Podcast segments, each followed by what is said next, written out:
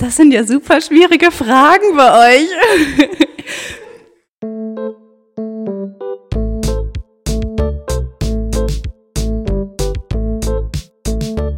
Herzlich willkommen zu Gute Frage, nächste Frage. Mit dabei Franzi und Lotti. Was passiert heute? Wir sprechen mit unserem ersten Gast darüber, was Beteiligung bei jungen Menschen bewirken kann und welche Fähigkeiten sie daraus erlernen können. Außerdem thematisieren wir, wie Beteiligung auch digital gelingen kann. Ja, herzlich willkommen zu unserer bereits zweiten Podcast-Folge. Schön, dass ihr wieder dabei seid. Und mittlerweile sind Lotti und ich gar nicht mehr nur zu zweit hier, sondern haben unseren ersten Gast bei uns. Herzlich willkommen, Mara. Dankeschön. Ich freue mich total, heute hier sein zu dürfen und ich bin auch ein bisschen aufgeregt. Wir auch. Ja. Ja.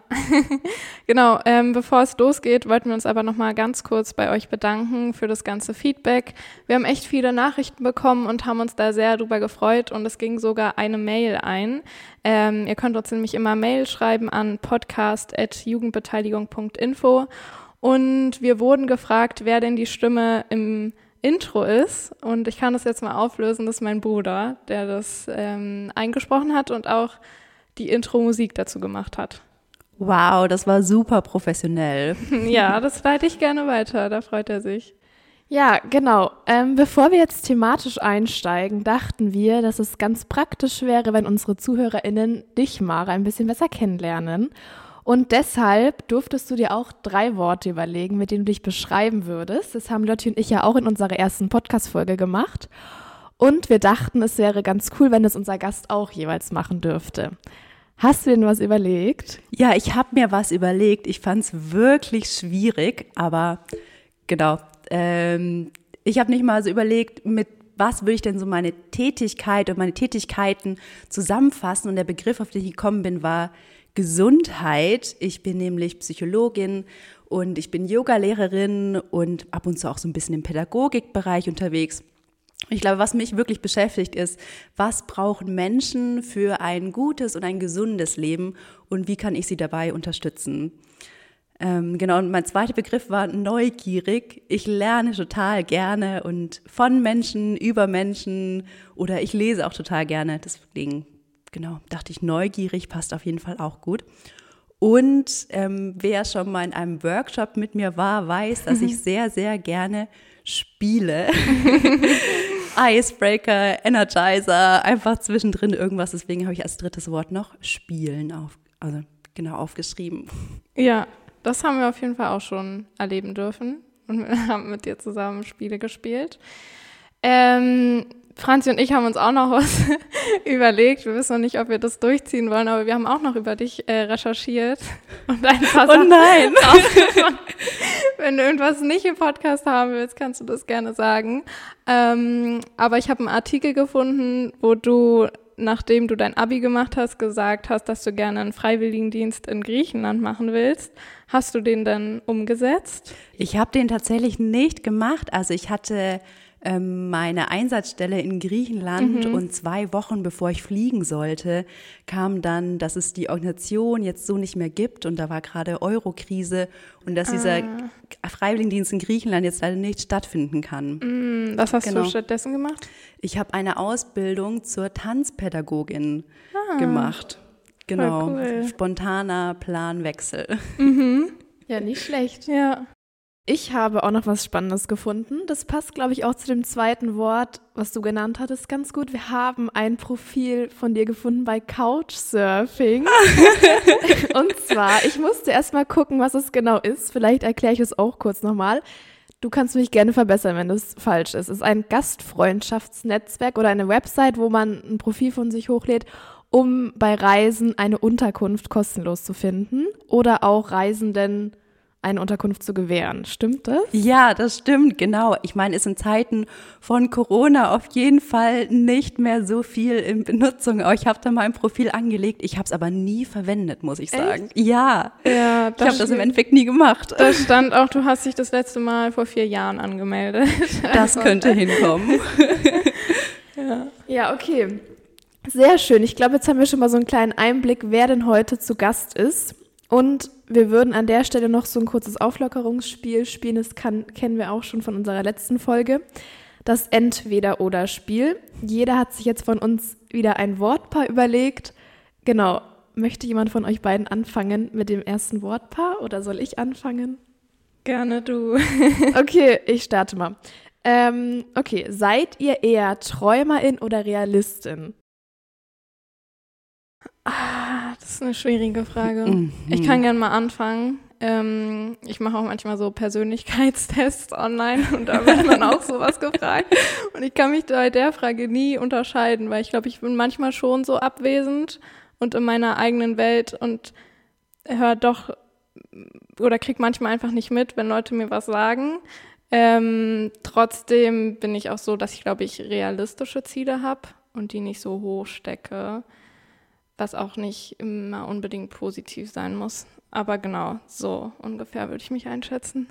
Ja, voll gut. Ich finde es auch ganz schwierig, mich zu entscheiden, weil ich tagträume auf jeden Fall richtig viel und ich finde mein Mhm. Kopfkino auch großartig. Aber ähm, ich glaube, eigentlich im Alltag bin ich auch sehr pragmatisch unterwegs und gucke, was ist möglich und was kann ich tun. Aber also wenn ich mich entscheiden muss, dann würde ich vermutlich Realistin nehmen. Okay. Ja, sehr und, gut. Aber und du, ist, Franzi? ja, es ist auch sehr schwer. Ich muss sagen, ich bin auch so ein bisschen, ich bin, glaube ich, ein bisschen träumerisch unterwegs, aber ich glaube, wenn man so große Träume hat, vielleicht hilft einem das auch, so ein bisschen seine Ziele zu verwirklichen oder eben, Mhm. genau. Aber es ist auf jeden Fall sehr schwer, sich da festzulegen. Ja, Genau. Das stimmt. Ähm, ich habe mir, ich wollte ein bisschen auch was Inhaltliches zum Thema, ja, okay, Jugendbeteiligung oder zu unserem Verein nehmen und habe aufgeschrieben, seid ihr lieber Teilnehmende oder Anleitende oder Veranstalterin, wenn ihr zum Beispiel einen, Workshop anleitet bzw. teilnehmt? Welchen Part davon, welcher seid ihr lieber? Das sind ja super schwierige Fragen bei euch. Ich habe als Alternative Himbeeren oder Erdbeeren, habe ich mir noch aufgeschrieben, weil es euch das leichter Das ist auch schwer. Okay. Okay, zu der zweiten Frage. Ja. Wenn ich mich entscheiden muss, Erdbeeren, Mhm. obwohl es die immer nur sehr kurz im Jahr gibt, was ich sehr schade finde. Ja. Aber genau. Und zum anderen Teilnehmende, Anleitende, ähm, das kommt generell auf die Veranstaltung drauf Mhm. an, aber ich bin richtig gerne Anleitende. Auf jeden Fall, mir macht das schon echt viel Spaß. Mhm. Ja. Genau. Deswegen würde ich mich vermutlich dafür entscheiden. Ja, also ganz kurz zu der kulinarischen Frage. Ich glaube, ich würde mich für Him Himbeeren entscheiden. Und ähm, genau, ich muss sagen, zu dieser ersten Entweder-Oder-Frage, jetzt durch meine Tätigkeit hier bei der Servicestelle Jugendbeteiligung bin ich schon eher so in diese aktivere Rolle reingerutscht, weil ich jetzt Mhm. auch sehr viel anleite und ich muss sagen, es macht mir auf jeden Fall sehr viel Spaß. Und deswegen würde ich jetzt mich für die aktivere Rolle des Anleiten, der anleitenden Rolle entscheiden. Mhm. Genau. Ja. Äh, ich bin auch bei Erdbeeren und aktuell eher noch bei Teilnehmende, weil ich mich in einer anderen Rolle noch nicht ganz so wohl fühle. Ähm, ja, genau. Ja. Okay, meine Frage ist nicht ganz so schwer. Und zwar, seid ihr eher so Morgenmensch oder eher Nachteule? Nachteule. Oh, das kam jetzt aber ganz 100%. schön. Auf jeden Fall, ja. Äh, ja, doch, ich glaube ich auch. Also ich nutze schon die Gelegenheit, wenn ich mal ausschlafen kann, auf jeden Mhm. Fall. Und bei dir, Mara? Ich bin auch richtig Nachteule. Ja. Mir passiert es manchmal, dass ich tagsüber auch ein bisschen prokrastiniere und nachts kann ich, also genau, feiern gehen oder so geht gerade ja nicht, aber nachts kann ich auch manchmal richtig gut arbeiten, wenn Oh, es ich dann auch. ruhig ist und man nicht so abgelenkt ist und dann nochmal so sich hinsetzen, ein paar Stunden und durchziehen. Das mache ich nachts richtig gern. Ja, danke für die erste Phase. Bei uns in dem Podcast geht es ja auch um Beteiligung und wir fanden es eigentlich ganz spannend, letzte Mal auch andere Stimmen zu hören, was deren ersten äh, Beteiligungsmomente so waren. Und wir haben dich auch gefragt, ob du dich so an einen ersten Moment erinnern kannst. Mhm. Ja, ich musste ein bisschen kramen und ich bin mir auch nicht ganz sicher, ob es wirklich mein erster Beteiligungsmoment war, aber auf jeden Fall ein sehr wichtiger. Ähm, ich bin in einem kleinen Dorf in der Nähe von Nürnberg aufgewachsen und ich sage das dazu, weil ich glaube, dass die Strukturen, die es dort gab, auf jeden Fall ähnlich sind wie in anderen ländlichen Gegenden. Und zwar habe ich Geige gespielt und habe dann auch im Orchester gespielt. Genau, Lotti uh. gerade, Lotti hat ja auch Geige gespielt, hat sie das ja. letzte Mal erzählt. Ähm, genau, in diesem Orchester, da war ich dann vielleicht so elf oder zwölf, ähm, wurde ich dann zur Schülerbeirätin gewählt und war dann eben Ansprechperson für die anderen Jugendlichen und habe Orchesterfahrten organisiert und Konzerte geplant und Programm mit ausgewählt. Genau, und ähm, ich würde sagen, das war mein erster Beteiligungsmoment und es war für mich persönlich super wichtig, weil ich war ich immer auch ein bisschen schüchtern und habe mich oft mhm. nicht getraut, so viel zu sagen oder mich zu melden. Und da wurde mir zugehört und ähm, genau Verantwortung übertragen und ich durfte mitgestalten. Es war super toll. Und es war für mich auf jeden Fall auch der Anstoß, um, egal wo ich war, mir auch ähm, andere Ehrenämter zu suchen, mich zu engagieren ähm, im Studium, in der Fachschaft oder ähm, genau Freizeiten und mittlerweile jetzt eben auch als Vorstand in der Servicestelle. Ja, das ist auf jeden Fall ein sehr spannender Beteiligungsmoment. Ich finde es auch immer richtig interessant, wenn man das in der Schule erfährt. Das war ja bei mir eher nicht so der Fall und das dann irgendwie so der Startpunkt zu weiteren Beteiligungsmöglichkeiten ist, finde ich auf jeden Fall sehr, sehr gut. Mara, du hast ja gerade erwähnt, dass du jetzt im Vorstand von der Servicestelle Jugendbeteiligung bist. Magst du kurz da noch ein bisschen auf deine Tätigkeit eingehen? Mhm. Ähm, genau, ich bin seit jetzt fast einem Jahr im Vorstand und wir sind ein siebenköpfiges Team, was super cool ist, ähm, weil ich am Anfang auch ganz schön überfordert war, was man denn da jetzt eigentlich machen muss und was da dazugehört. Ähm, genau, und wir machen das alle ehrenamtlich und das Spektrum geht von Team-Events planen, über Verträge unterschreiben, über neue Projekte planen, Anträge schreiben, ähm, genau, oder auch einfach nur zuhören, was es denn gerade so an Anliegen gibt. Also ganz divers und ich glaube auf jeden Fall für jeden auch was dabei. Ja, ich fand jetzt gerade den Aspekt von dem einfach mal zuhören ganz spannend, weil ich glaube, das ist auch so eine Kernkompetenz von dir, auch als Rolle der Psychologin. Und wir dachten, wir greifen das Thema einfach gerade nochmal auf. Denn ja, ich glaube, du bist da die richtige Ansprechpartnerin und wir haben uns auch gefragt, was es denn überhaupt mit jungen Menschen macht, wenn sie sich beteiligen können. Vielleicht kannst du da kurz ein paar Beobachtungen mit uns teilen, auch gerne in Bezug auf deine Tätigkeit im Vorstand. Mhm. Ja, total gerne. Ähm, also ich habe ja gerade auch schon von mir ein bisschen erzählt, was es mit mir auch gemacht hat. Und ähm, ich glaube, das ist auf jeden Fall eine Beobachtung, die ich auch bei anderen machen konnte.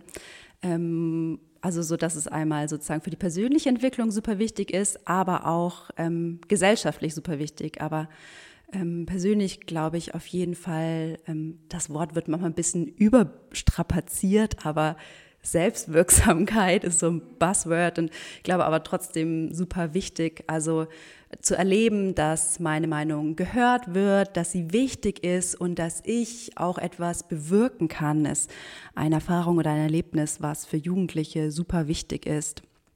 Ähm, und auch ich glaube, in vielen Projekten geht es ja auch darum, sowohl seine eigene Meinung einzubringen, aber auch die Perspektive anderer einnehmen zu können und dann gemeinsam zu einer Lösung zu kommen. Also Perspektivübernahme und für sich selber einstehen sind auf jeden Fall auch ähm, ganz wichtige Kompetenzen, die ähm, junge Menschen lernen können und also gerade in der Jugend ist ja so Identität super wichtig. Also wer bin ich? Für welche Werte möchte ich eigentlich einstehen?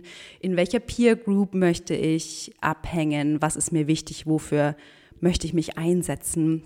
Und ich glaube, dass ähm, Engagement und Beteiligung da super wichtig sind.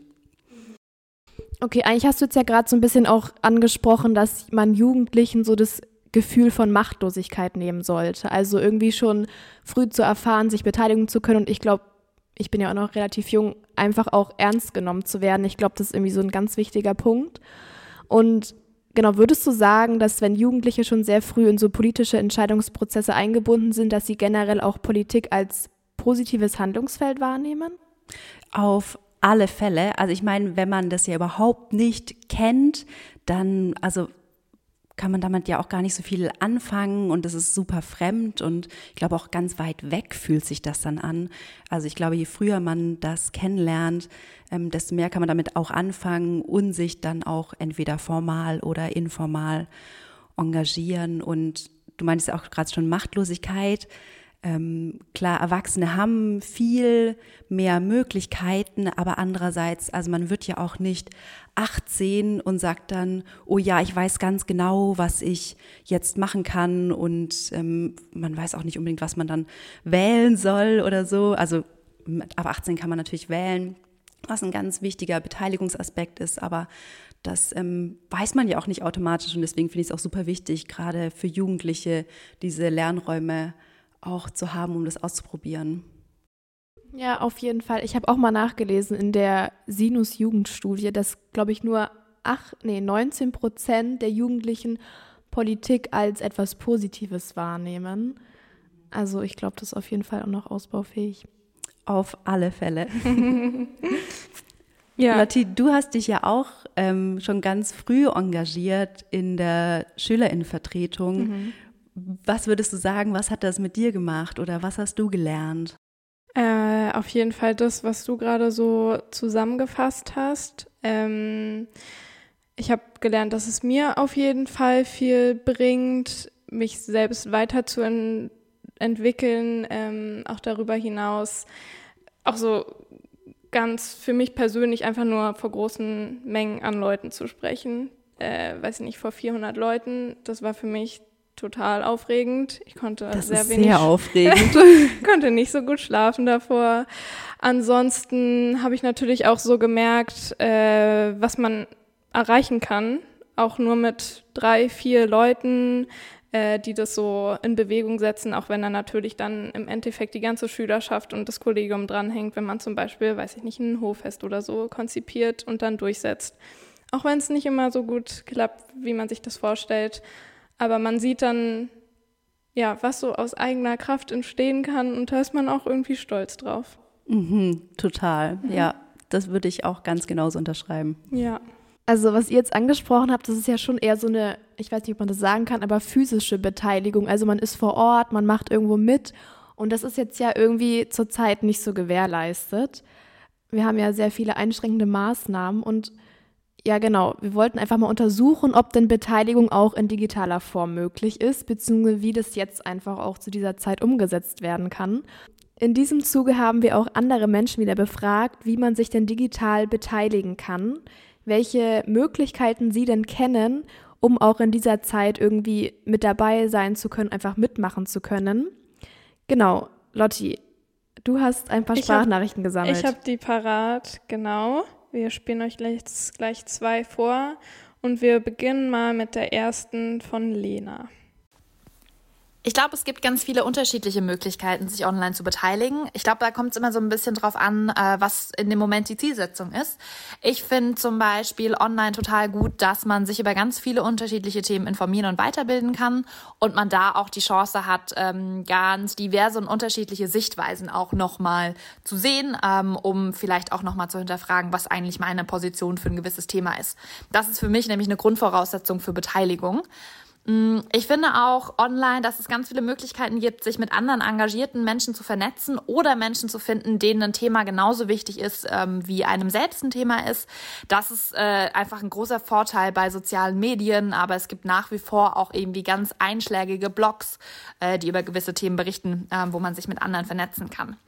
Ich finde, ähm, bei Beteiligung geht es auch viel darum, Stimmen sichtbar zu machen, die vielleicht häufig nicht so sichtbar gemacht werden. Und da kann man digital super gut andere Menschen unterstützen, ähm, indem man einfach Solidarität zeigt, sie zum Beispiel repostet und retweetet und so dafür sorgt, dass mehr Menschen äh, was davon mitbekommen. Ähm, Ansonsten äh, ist natürlich so ein klassisches Ding bei Beteiligung, du kannst online voll gut andere Organisationen finden, bei denen du dich engagieren kannst. Du kannst aber zum Beispiel auch sowas wie Petitionen unterschreiben oder an einem Online-Streik teilnehmen ähm, oder eine Kampagne starten.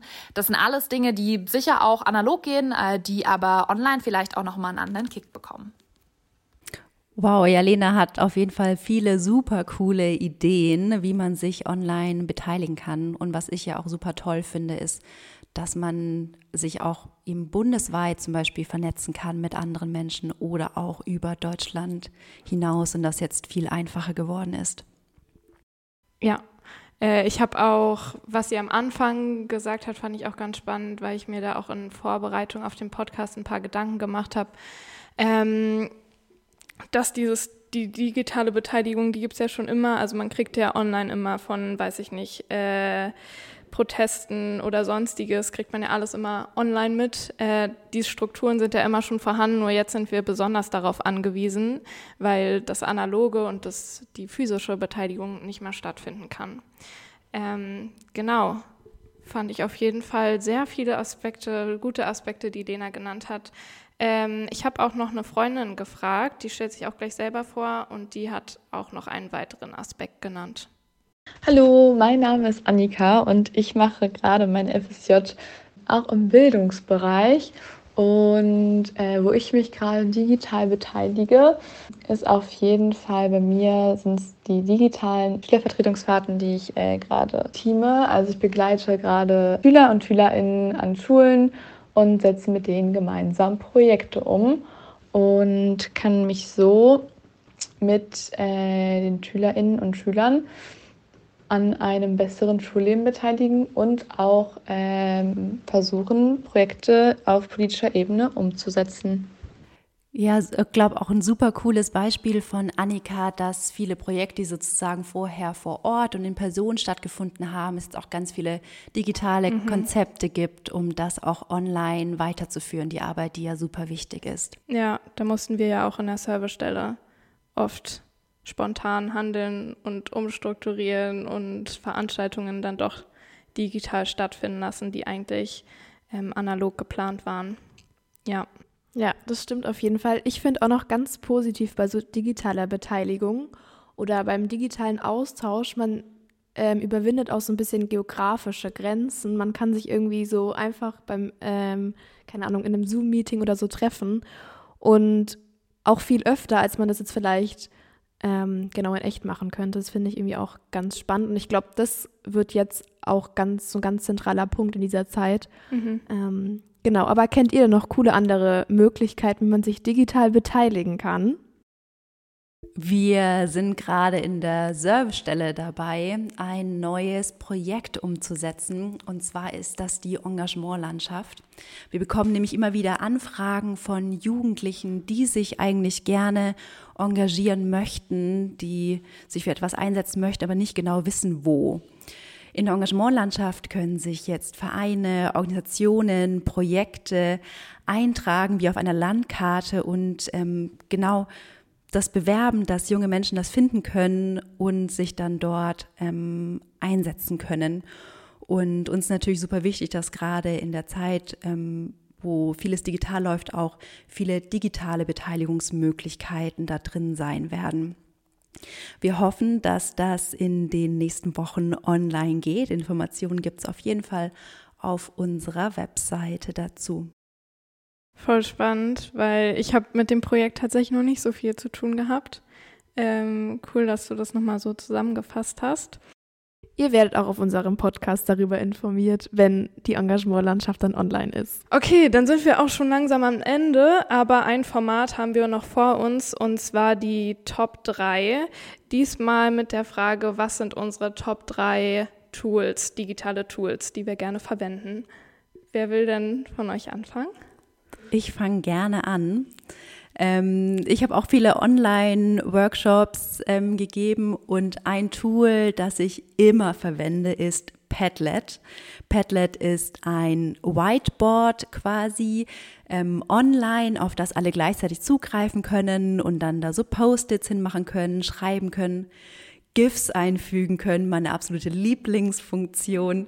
Genau, und ich verwende das für alles Mögliche, entweder Ideen sammeln, also brainstormen oder ähm, den Tagesplan reinstellen oder auch Feedback schreiben. Also man kann das für alles Mögliche verwenden und genau, möchte ich in keinem Workshop mehr missen.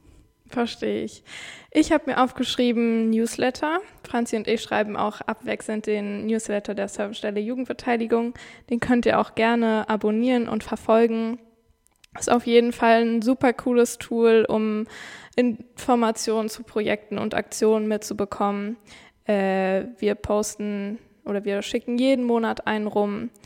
Und auch Newsletter anderer Organisationen sind immer sehr spannend zu lesen. Okay, und ich habe mir noch ähm, die Plattform Slack notiert. Das ist eine Kommunikationsplattform und die nutzen wir auch in einem unserer Projekte, und zwar Mission Inklusion, wo sich junge Menschen, die sich für eine inklusive Gesellschaft stark machen, untereinander vernetzen. Genau, ich möchte noch gar nicht zu viel verraten, denn auch in unserer nächsten Podcast-Folge soll es darum gehen. Wenn ihr euch jetzt schon mal darüber informieren möchtet, könnt ihr auf unserer Internetseite www.mission-inklusion.de.